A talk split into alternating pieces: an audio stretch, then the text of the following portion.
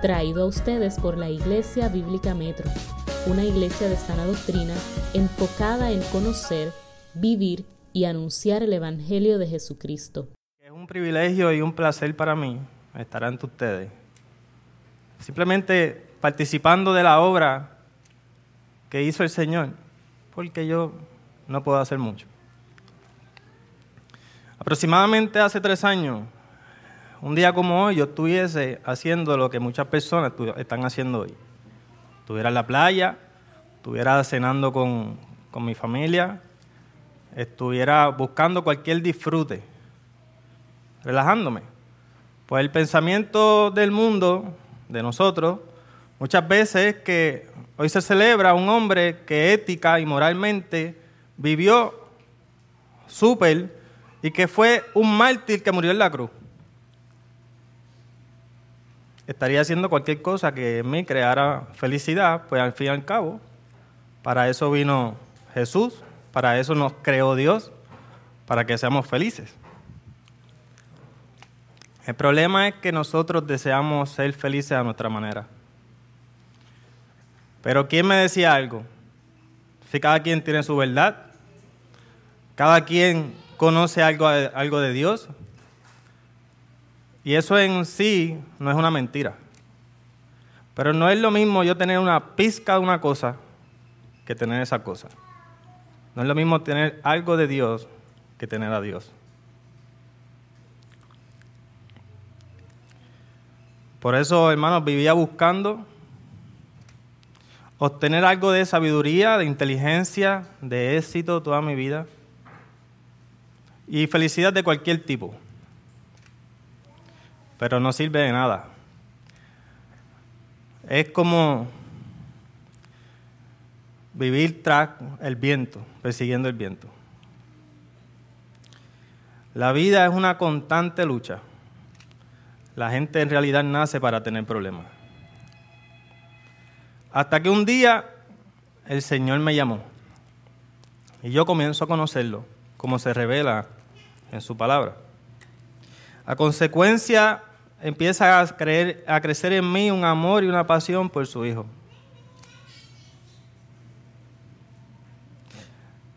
Y supe en su revelación que hace dos mil años, antes de que el mundo fuera creado, Jesús oró por mí y me había elegido para salvarme. Si hoy tú sientes por Jesús un deseo y un amor fiel a Él, yo quiero que sepas que Él también oró por ti.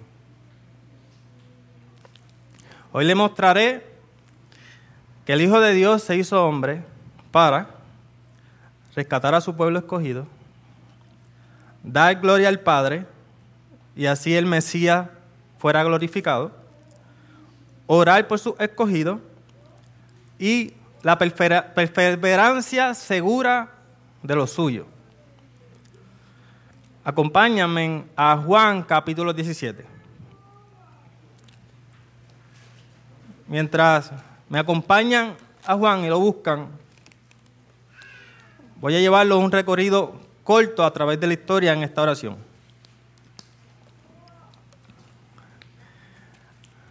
Antes de esta oración, Jesús en el capítulo 12 ya se, se encontraba en angustia. En el capítulo 12 de Juan, él dice, ahora mi ser está angustiado. Esa angustia aún más por Judas.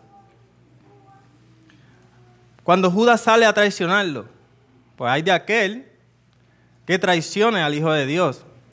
Es mejor para Judas no haber nacido. Pero esa angustia de Jesús revela el amor que, tenía, que tiene inclusive hasta para sus enemigos. En esta oración él sabe que Isaías, cuando leímos ahorita 53, está a punto de cumplirse. La obra del Padre ha llegado ya a su fin. A diferencia del publicano, que se acerca al templo a orar con la cabeza boca abajo, completamente humillado por su pecado, Jesús mira al cielo en plena confianza. Esta oración es de mucha pasión, de mucho ruego y de mucho temor. Vamos a Juan capítulo 17. La oración dice así.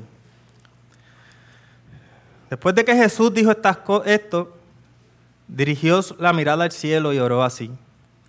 Padre, ha llegado la hora. Glorifica a tu Hijo para que tu Hijo te glorifique a ti. Ya que le has conferido autoridad sobre todo mal, mortal, para que Él les conceda la vida eterna a todo lo que le has dado. Y esta es la vida eterna, que te conozcan a ti, el único Dios verdadero, y a Jesucristo, a quien tú has enviado. Yo te he glorificado en la tierra y he llevado a cabo la obra que me encomendaste. Y ahora, Padre, glorifícame en tu presencia con la gloria que tuve contigo antes de que el mundo existiera. A lo que me diste del mundo, le he revelado quién eres. Eran tuyos, tú me los diste y ellos han obedecido tu palabra. Ahora saben que todo lo que me has dado viene de ti porque les he entregado las palabras que me diste, y ellos las aceptaron. Saben con certeza que salí de ti, y han creído que tú me enviaste. Yo ruego por ellos, no ruego por el mundo, sino por lo que me has dado, porque son tuyos. Todo lo que tengo es tuyo, y todo lo que tú tienes es mío, y por medio de ellos he sido glorificado.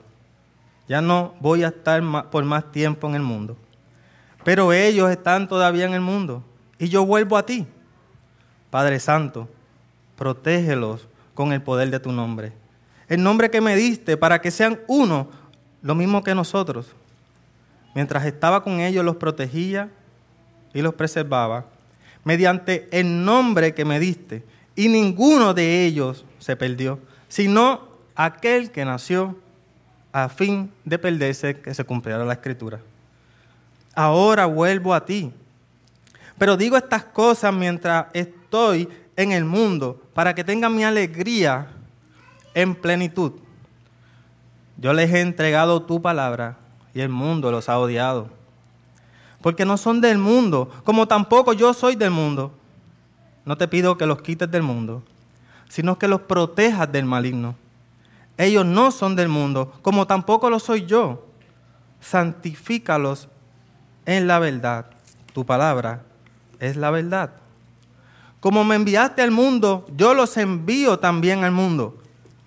Y por ello me santifico a mí mismo, para que también ellos sean santificados en la verdad. No ruego por, no ruego solo por esto, Ruego por lo que han de creer en mí por el mensaje de ellos, para que todos sean uno. Padre, así como tú estás en mí y yo en ti, permite que ellos también estén en nosotros para que el mundo crea que tú me has enviado. Yo les he dado la gloria que me diste, para que sean uno, así como nosotros somos uno, yo en ellos y tú en mí Permite que alcancen la perfección en la unidad y así el mundo reconozca que tú me enviaste y que los has amado a ellos tal como me has amado a mí. Padre, quiero que lo que me has dado estén conmigo, donde yo estoy, que vean mi gloria, la gloria que me has dado porque me amaste antes de que el mundo fuera creado. Padre justo, aunque el mundo no te conoce, yo sí te conozco y, esto, y estos reconocen que tú me enviaste. Yo les he dado a conocer quién eres y seguiré haciéndolo para que el amor con que me has amado esté en ellos y yo esté en ellos. Amén. Padre, oh Padre mío, tú sabes. Glorifica tu nombre por medio de mí, Señor. Utilízame, Padre, solo para que tu nombre sea exaltado y veamos tu gloria, que es tu amor y tu bondad. Te lo suplico, Padre que sea tu espíritu el que hable. En ti tengo paz, Señor, y en ti confío. Amén. En esta oración, como la oración de, Padre Nuestro, comienza la oración orando al Padre que está en los cielos. Es como si nos estuviera diciendo, oro al Padre que está en los cielos, no a cualquier Padre. En la misma oración que, que la oración modelo, el Padre nuestro, el deseo de Jesús es que el nombre de Dios sea conocido como santísimo, como santo, Padre nuestro que está en los cielos, santificado, Padre santo. Las dos oraciones, el mismo deseo, es continuo, que se haga la voluntad del Padre. Y no es cualquier Padre. No es un Padre como nosotros. No es el concepto que hoy tenemos de Padre. Pues el mejor Padre que hay hoy aquí, el mejor Padre que conozcamos, el mejor Padre en el mundo, ha fallado, ha sido injusto, no hemos sido sabios muchas veces, Inclusive hemos perdido la confianza en algún momento de nuestros hijos. Pero Dios es un Padre infinitamente perfecto. Nosotros, aún siendo padres malos, y mi hijo me pide un pedazo de carne, un pedazo de carne, yo no le daría una piedra. Mediten entonces qué nos daría el Padre perfecto del cielo. No es cualquier padre. Este padre es el padre que lo conoce todo, que está en todo lugar, que es supremo, soberano, nunca cambia, infinito en poder, lleno de misericordia, gracia y bondad. Hermanos, un hombre piadoso no puede vivir sin la oración. Como dijo Thomas Watson, la oración es la llave del cielo y la fe es la mano que la gira. Es de vida o muerte que Dios sea tu Padre. Ir a Dios sin vivir como hijos de Dios, vivir una vida practicando el pecado y llamarlo Padre es una blasfemia a su nombre. Proverbios 28 te advierte. Dios aborrece las oraciones de los que no viven para Él. Observemos desde el 1 al 5, los versículos que acabamos de leer. Glorifica, honra a tu Hijo para, el efecto es que te glorifique a ti. Glorifícame para que te glorifique a ti.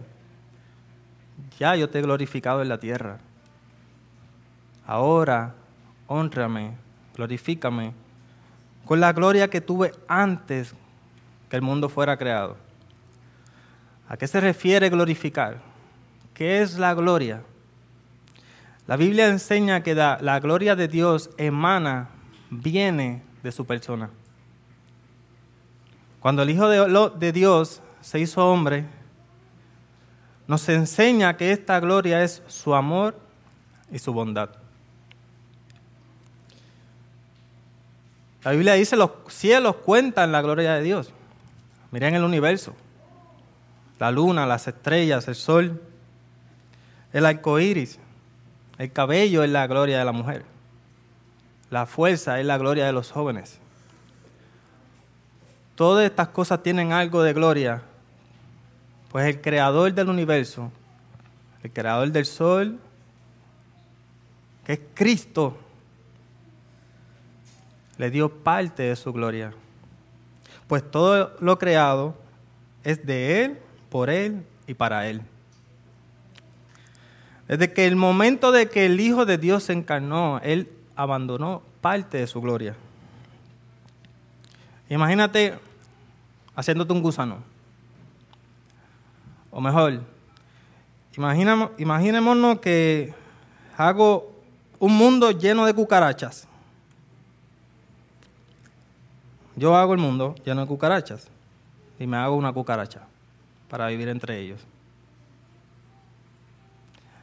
El Hijo de Dios, cuando se hace hombre, nos enseña parte de su gloria, de su divinidad. Sanó paralíticos, le dio vida a los muertos, le dio vista a los ciegos desde de nacimiento, caminó sobre el mar, pero aún se despojó aún más de su gloria cuando fue humillado,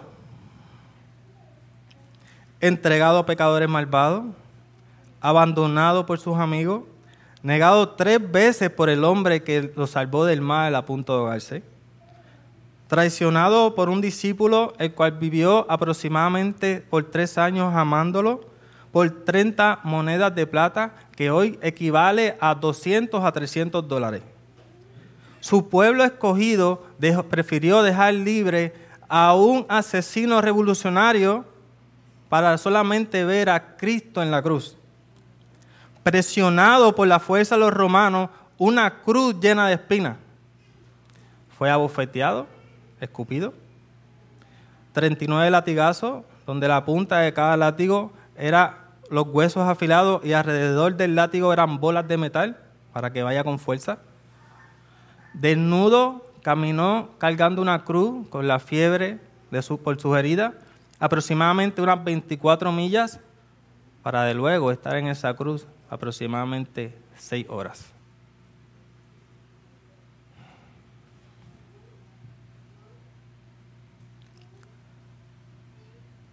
En la cruz, Jesús vio honra y gloria donde todos ven un mártir.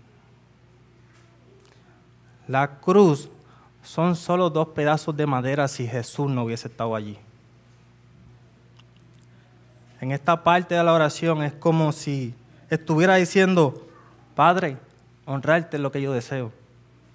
Cuando tú me resucites será solamente para tu honor. Y seguiremos con la gloria que tuvimos antes de que el mundo fuera hecho. Toda inteligencia, hermanos, toda habilidad, todo don, toda alegría, la familia, el éxito, el disfrute, lo más maravilloso que pueda vivir no es nada. No son cosas malas en sí, pues todo bueno es dado por Dios. Pero son solo migajas si no logras ver a Jesús.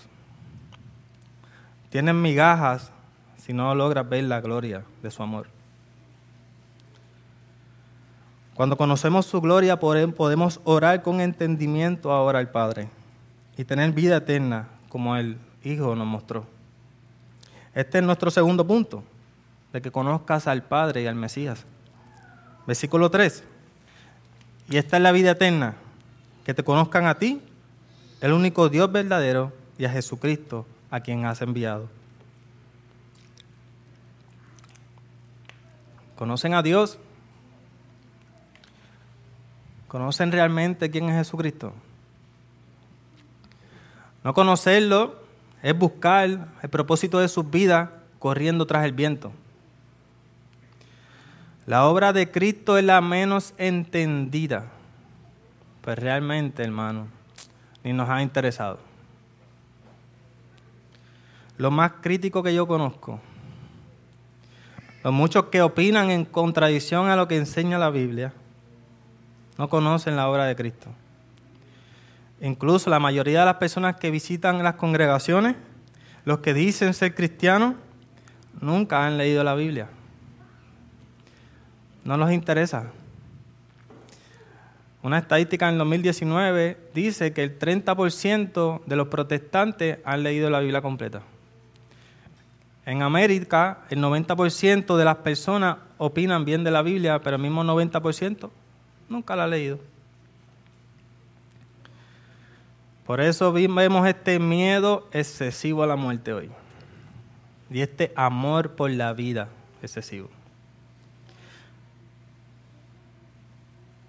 El deseo infinito de querer más, el materialismo, este consumismo, es la falta de comprensión de la obra de Cristo en la cruz. Alguien puede pensar ahora, que tú no puedes juzgarme, mi relación con Dios es personal. Personalmente tuya, sí. Pero mi pregunta, Dios la prueba. Puedes tener conocimiento sin fe, pero tú no puedes tener fe sin conocimiento. Eso es imposible. Ignorar el conocimiento de Dios y de Cristo es un suicidio y un reproche a su gloria. Francis Schaeffer dijo a esto, el cristianismo, el cristianismo verdadero, el cristianismo bíblico, es un cuerpo específico de la verdad. El conocimiento es necesario para la salvación. Inclusive tú puedes creer en Jesús y no ser salvo. Creo en Jesús, me dicen. Un cristiano nacido de nuevo, que reconoce su maldad, le pregunta, dime, ¿cómo es tu vida? ¿Eres buena persona? Sí. Automáticamente el cristiano que conoce a Dios es, no conoces a Dios, no conoces a Cristo. Pues hermano, para que sepan, Santiago en la Biblia nos enseña el pecado de omisión. ¿Qué es el pecado de omisión? Que si tú puedes hacer algo bueno y no lo haces, es pecado. O sea, mira, mira, que, mira eso a qué nivel. Si yo de camino a la iglesia estaba, vi una persona eh, cambiando la goma del carro, no me paré a ayudarlo, es pecado. No le di comida, comida a alguien, es pecado. Si tú puedes hacer algo bueno y no lo haces, has pecado. Imagínense en a qué nivel hemos pecado. En la Biblia Job pregunta, ¿el hombre es bueno? ¿El hombre es puro ante su hacedor? ¿Acaso puede un mortal ser justo ante Dios? Si hasta los ángeles Dios le ve defecto, Dios es perfecto. En este momento te puede pasar por la mente entonces este cliché de que es que todos somos pecadores como para justificarnos, como si eso no fuera un gran problema. Hoy te voy a enseñar en este momento qué hizo nuestro Salvador. Jesús vivió la vida perfecta que debemos vivir. Perfectamente justo, perfectamente santo y amó a su Padre perfectamente. Con ese mismo amor perfecto, en la cruz, su padre lo maldijo. Su padre lo odió. Su padre lo aborreció. Eso no es lo que nos enseñan. ¿Por qué? Te voy a decir por qué. Proverbios 17, 15 dice, el Señor aborrece al que se, al que justifique, al que justifique al culpable, al impío. Y aborrece que se condene al inocente. Esto fue lo mismo que hizo el Hijo de Dios en la cruz. No importa tus pecados, Él me justificó. Cargó nuestra culpa. Y el Padre lo abandonó en la cruz solamente dejándole su ira.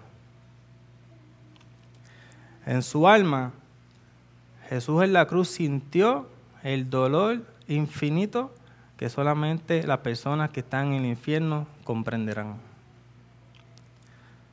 Si pudiéramos pesar el sufrimiento de Jesús, pesaría más que toda la arena del mar. Así, ahora nuestra deuda contra la justicia está saldada.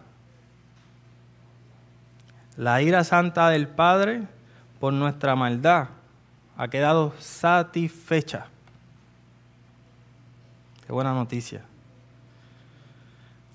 Esa cruz que nos tatuamos, nos ponemos cadenas con la cruz, tiene algo de gloria porque Jesucristo estuvo allí. Al Cristo ser inocente, es resucitado al tercer día, porque el mismo proverbio dice que no se condena al inocente. Amigo, que estás aquí, si tú te presentas ante Dios con una sola mentira que hayas dicho, con solamente un pecado que hayas dicho, hayas pensado, solamente un mal pensamiento, tu condena es eterna. El valor contra quien has pecado es infinito. El Dios del universo es perfecto, es un juez perfecto, Él no va a dar inocencia al que es culpable. Es imposible, no sería Dios. En este conflicto que entonces tenemos entre nosotros y Dios, su hijo fue el mediador. Es como cuando dos amigos tienen un problema y hay alguien que intercede entre ellos. Ahora puede ser declarado inocente. Cristo te regala la salvación. Es un regalo. La santidad de Dios es preservada. Nadie ahora puede llamarlo injusto. Mi maldad fue acabada en la cruz y Satanás junto con ella. Ahora no solamente Dios puede perdonarme, ahora me adopta como su hijo. Ahora podemos andar juntos en una compañía sin un pecado que nos separe. Ahora este texto tiene significado para mí. Juan 6, 32 en adelante, se los voy a leer. Ciertamente les aseguro que no fue Moisés el que dijo a ustedes el pan del cielo Ciertamente no fue Moisés que le dio pan del cielo a ustedes, diciéndole Jesús al pueblo de Israel. El que da el verdadero pan del cielo es mi Padre, el pan de Dios, el que baja del cielo y da vida al mundo. Señor, le pidieron, danos de ese pan. Yo soy el pan de vida, declaró Jesús. El que, a mí viene nunca pasará hambre, y el que en mí cree nunca volverá a tener sed. Este es el pan que baja del cielo. El que come de él no muere. Yo soy el pan vivo que baja del cielo. Si alguno come de este pan, vivirá para siempre. Este pan es mi carne que daré para que el mundo viva. Míralo sufriendo una cruz. Observa la gloria del amor del Salvador. El Rey glorioso del universo vino a salvarte aún nosotros rebelándonos en su contra. Esto es puesto en nuestra... Esto pasa a tu cuenta si tú pones tu fe en fidelidad. Te arrepientes de tu pecado y caminas hacia Jesús en una vida de compañerismo en fidelidad como Él, como tu Señor. No hablamos de perfección, hablamos de sinceridad, de integridad. Pues ya Él pagó mis pecados. Los de hoy, los de mañana y los que cometeré hasta el día de mi muerte. Y esto va al tercer punto, de 6 al 11. Estas personas que ponen su fidelidad en Jesús, pues Jesús ora por ellos, sus escogidos. A los que me diste del mundo, les he revelado quién eres. Eran tuyos, tú me los diste. Ellos han obedecido tu palabra. Ruego por ellos, no ruego por el mundo, sino por lo que me has dado, porque son tuyos. Todo lo que tengo es tuyo y todo lo que tú tienes es mío.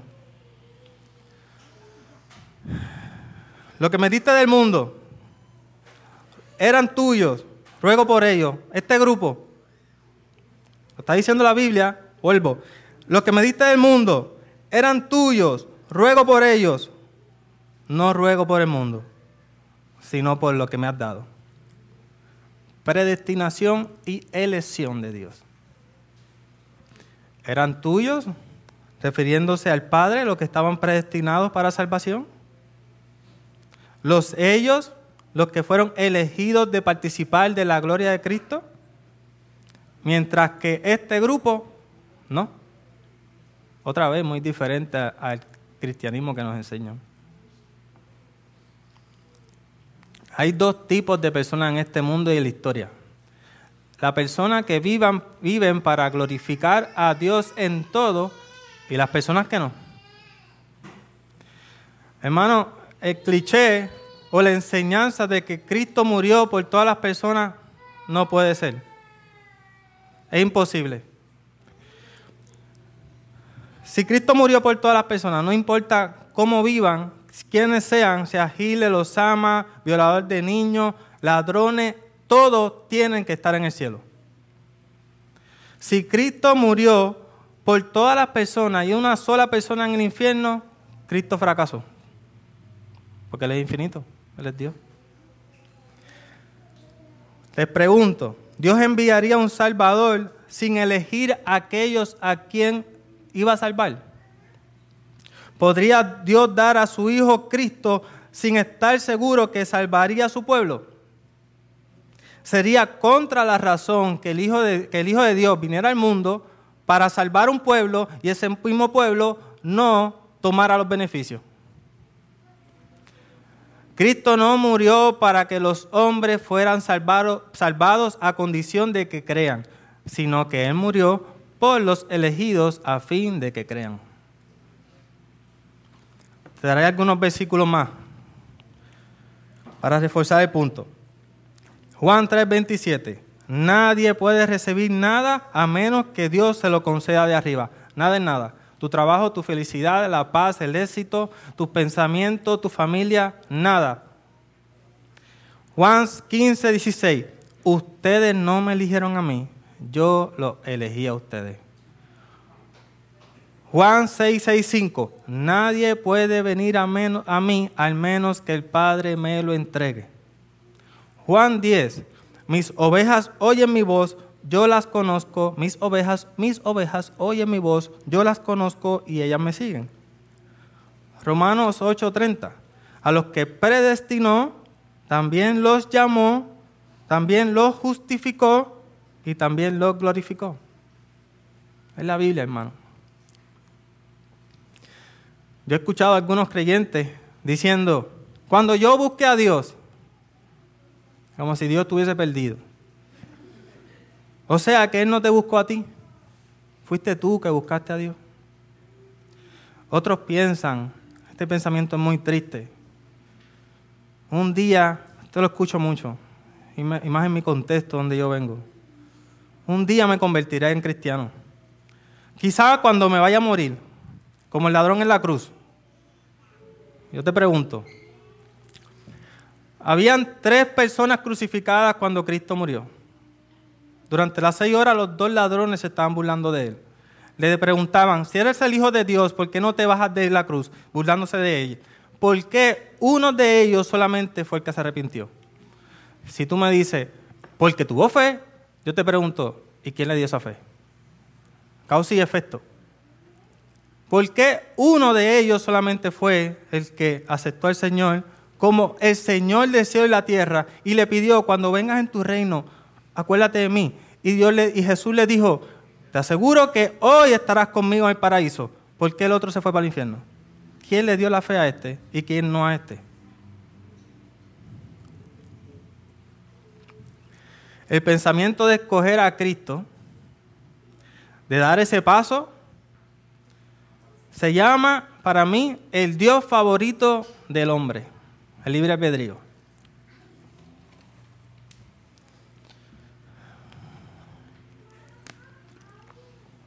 Si realmente eres libre, te hago una pregunta. ¿Por qué no vives perfectamente? ¿Por qué no dejas de pecar si tú eres libre? Muchos de nuestros, pecados es la causa de nuestro sufrimiento y el sufrimiento de los demás. Si tú eres libre, ¿por qué no escoges hacer lo correcto? Siempre. Si yo te diría ahora mismo, en el parking hay un millón de dólares, en tu libertad sales corriendo. ¿Por qué no usas esa misma libertad para escoger a Cristo? ¿Quién te lo impide? estoy hablando de la piedra preciosa que en todo en él es deseable. Yo no te hablo un millón de dólares. Te hablo del creador del universo. Te diré por qué. Por lo que dice Jesús. Juan 5:14. No quieres venir a mí para que tengas vida eterna. No quieres. Tú no quieres. Yo pienso como mi hermano Charles Spurgeon pensaba. La voluntad no tiene libertad como tampoco la electricidad no tiene peso. Estamos al lado de Martín Lutero. Cuando nos dice, si algún hombre atribuye alguna parte de la salvación, aunque sea lo más mínimo, al libre albedrío del hombre, no sabe absolutamente nada acerca de la gloria de Cristo y no tiene el debido conocimiento de quién es Jesucristo. Esta enseñanza de la elección de Dios es odiada, inclusive hasta de algunos supuestos creyentes. ¿Tú sabes por qué, hermano? Porque humilla al hombre. No nos deja participar en la salvación. No nos permite tener algo de gloria de cuando llegue al cielo, decir, yo logré estar aquí, o yo ayudé a Dios. Inclusive algunos ahora mismo podrían estar pensando, pues ese Dios es injusto tiembla antes de pensar en eso.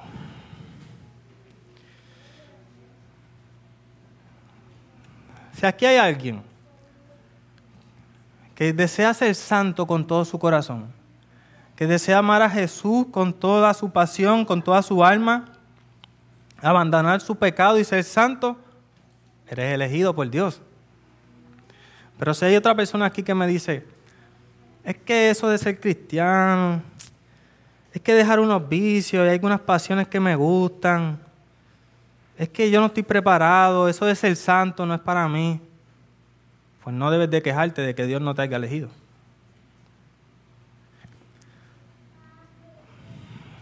Pero hoy, si tú estás aquí, se te está ofreciendo la salvación.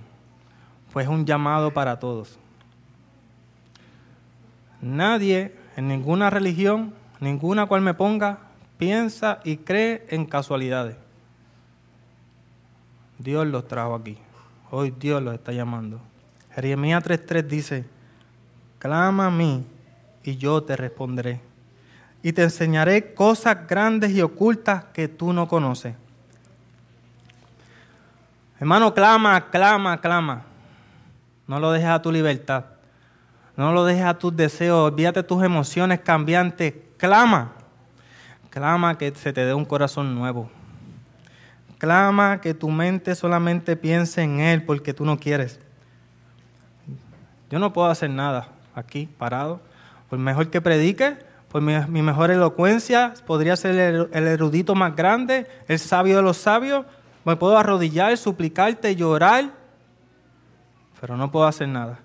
La salvación es solo de Jehová. Estoy aquí porque el llamado de arrepentimiento es para todo el mundo. Yo estoy aquí porque yo no puedo parar de hacer esto. Hay una pasión que me consume por dentro. ¿Saben por qué mi pasión? Porque Él murió por mí. Aquí hay hermanos y amigos que conozco, que aprecio, que me conocen desde antes que saben quién yo era, saben lo que yo hacía.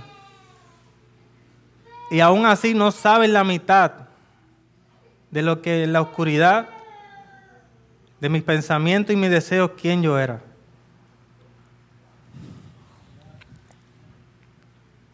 Y aún así murió por mí.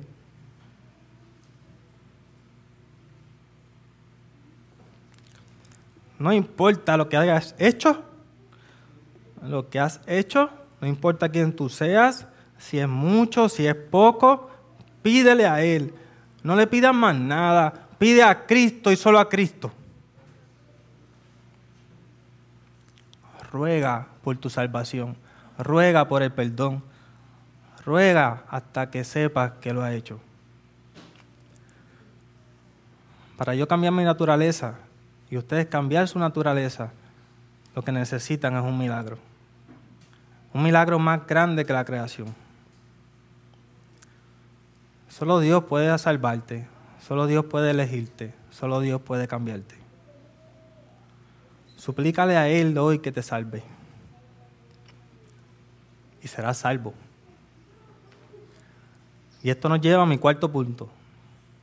Que Jesús ora por las personas que son fieles a Él, que suplican esta salvación, para que perseveren hasta el final. Ellos nunca van a perder la salvación. Mientras estaba con ellos, los protegía los perseveraba mediante el nombre que me diste. Versículos 12 al 26. Y ninguno de se perdió, sino aquel que nació para perderse, a fin de que cumpliera la escritura. Versículo 12. Si hoy no ha sido, si no ha sido salvado anteriormente o hoy no rechazas el llamamiento, es porque tú no deseas amar a Jesús o no lo amas. Estás ignorando la Biblia, no le estás dando prioridad a la Biblia, que el día de hoy celebramos el hombre que vino a cumplirla. Y tu pecado no es en vano, pues como Judas, tu pecado va a ser para glorificar igualmente al Señor, para que vean todo el universo que Dios es santo y no da inocencia al culpable, igual va a glorificar a Dios justo y santo. Versículo 13. Ahora vuelvo a ti, pero digo estas cosas mientras estoy todavía en el mundo, para que tengan mi alegría en plenitud. Cuando Jesús da esta oración, Él ora con la intención de que tú y yo conozcamos esta oración. Cuando nosotros oramos en voz alta, no es para que digan, wow, qué duro está este tipo de oración. Es para edificar al hermano que nos escucha. Que mientras nuestra oración en voz alta, el hermano pueda escuchar verdades de Cristo. Versículo 14. Yo les he entregado tu palabra y el mundo lo ha odiado porque no son del mundo. Si el Señor te salva, la consecuencia será que el mundo te odia. ¿Por qué? Porque mi naturaleza cambia. Empiezo a odiar lo que antes amaba. Ya no soy de aquí, no pensamos, no amamos las cosas que el mundo ama. Nuestra ética, nuestra moral, nuestra ley, nuestro rey, nuestro pueblo no son de este mundo. El cristiano son marcianos. Son marcianos que se odian a ellos mismos, pero son libres. Somos el pueblo que ora al Padre pero oramos para que nos proteja de nosotros mismos. Nuestro único temor, el temor del cristiano, es el pecado que llevó al Hijo de Dios a ser crucificado en una cruz. Versículo 17. A los santos con tu verdad, enseñales tu palabra, la cual es verdad. Cuando yo escucho objeciones de la Biblia, pienso automáticamente que muy posiblemente esa persona que está hablando en contra de la Biblia es que nunca lo ha leído. Isaac Newton dice una vez que la Biblia es la roca con que le ha dado, se le ha dado con todos los martillos de la crítica y ni un rasguño le, han hecho. Todas las objeciones que tú tengas hoy de la Biblia, todo lo, lo que escuches, los clichés, cualquiera que me pongas, son 21 siglos ya pasados de las mismas objeciones ya contestadas. No hay pregunta nueva, no existe. ¿Cómo somos santos? Con la verdad. ¿Cuál es, ¿Cuál es la verdad? La Biblia es la verdad. La muestra, la Biblia muestra quién es el hombre. Nos enseña a ser como nuestro Padre. Nos da una pizca de la gloria de Padre. 20 y 21. No te ruego por esto.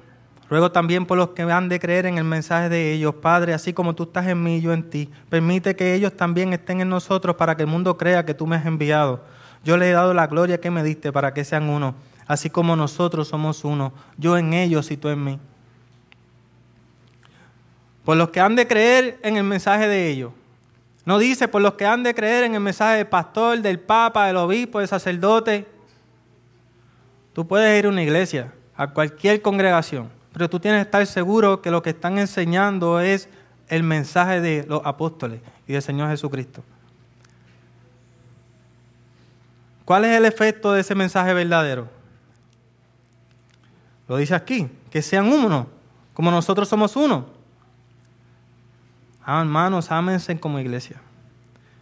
Amémonos y así honraremos al Padre y al Hijo.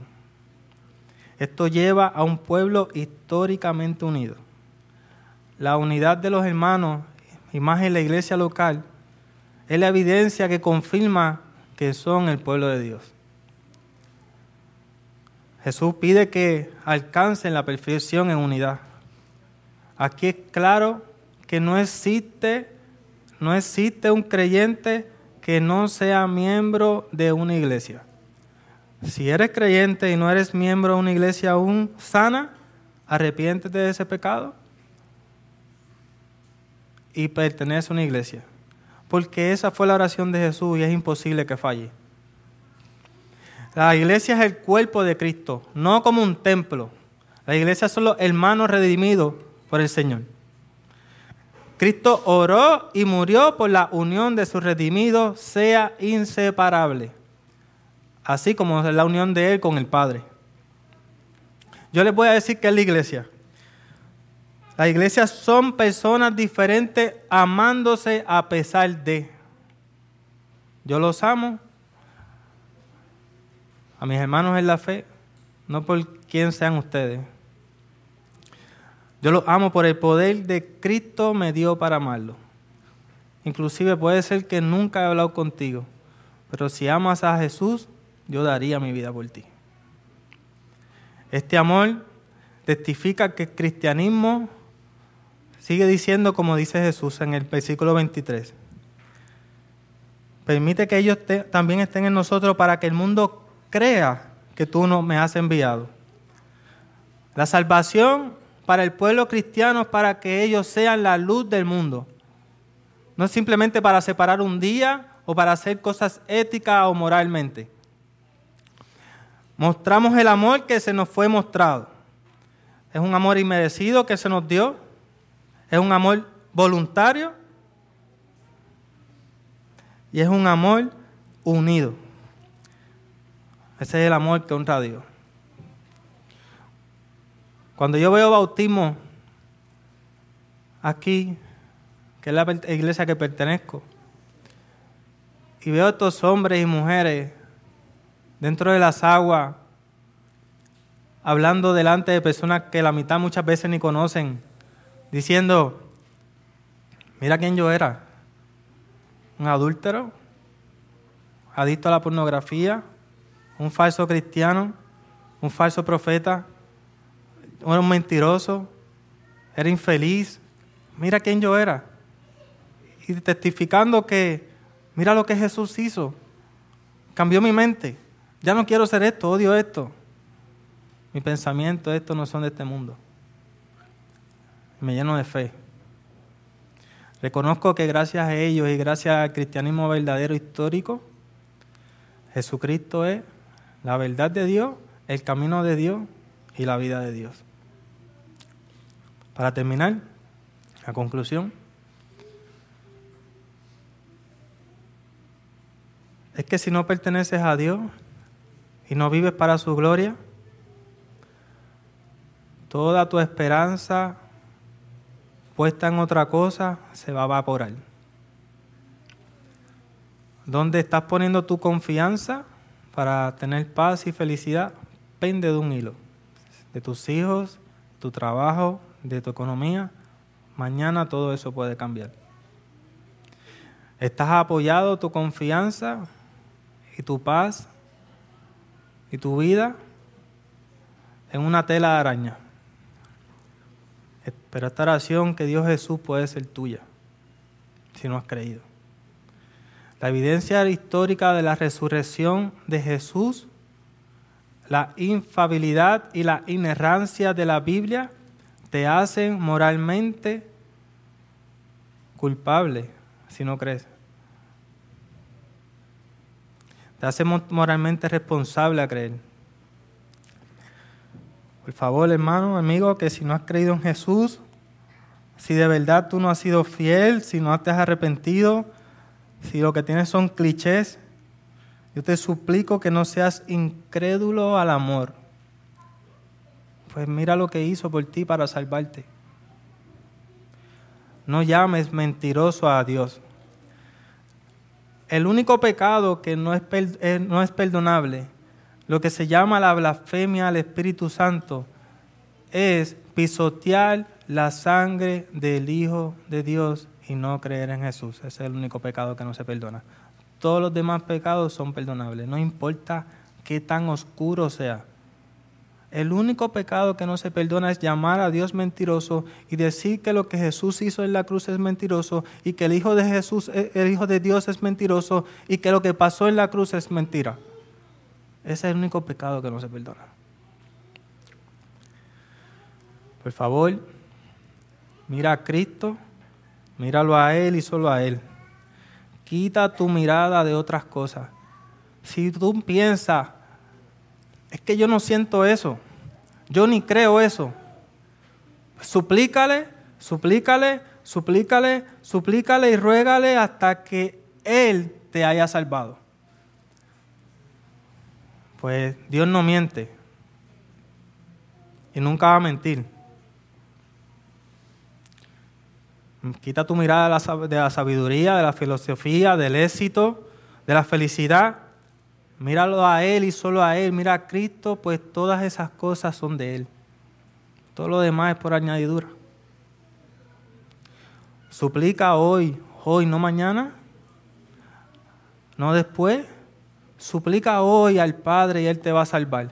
No celebre un Viernes Santo, celebra la salvación desde el Señor. No prefiera vivir en oscuridad mira la luz. Celebra que Dios se hizo hombre hoy y que vino solamente a salvarte, porque todos los días has vivido dándole la espalda a Él.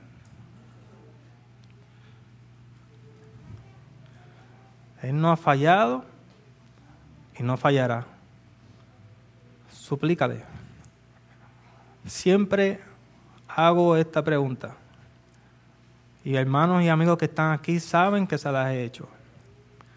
Suplícale a Dios una semana por ponerte un número, que te salve.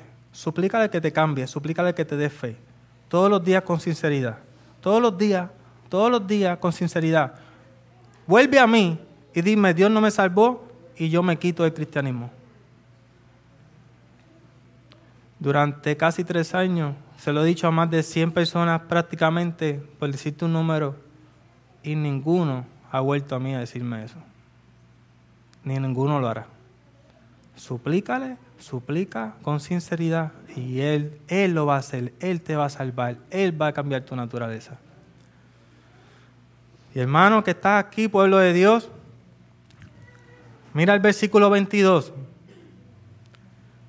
Mira cómo dice, y los amas tanto como me amas a mí. El Padre te ama como ama a Jesús. Mira cuál fue su propósito.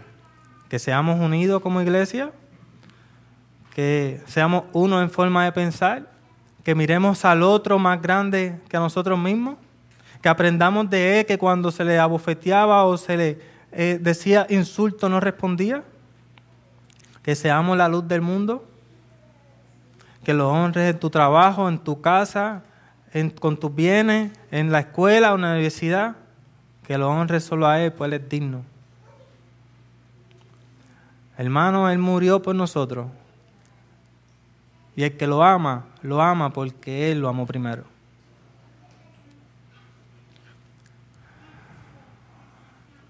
Hoy el mundo celebra a un hombre que murió en la cruz. Hoy es un día santo, el significado de un día separado. Para mí, hoy es un día igual que otro. El mismo día como todos los días que vivo para glorificar a Dios. Que todo lo que hago solamente sea para su honor. Hoy vivo agradecido porque sé que Jesús me amó, me ama y me amará. Amén. Traído a ustedes por la Iglesia Bíblica Metro, una iglesia de sana doctrina enfocada en conocer, vivir y anunciar el Evangelio de Jesucristo. Si no tienes iglesia, te invitamos a que visites la Iglesia Bíblica Metro ubicada en la Avenida Campo Rico, número 10000, en Carolina, Puerto Rico. Puedes seguirnos a través de nuestras redes sociales bajo el nombre de Perspectiva Podcast PR o Iglesia Bíblica Metro.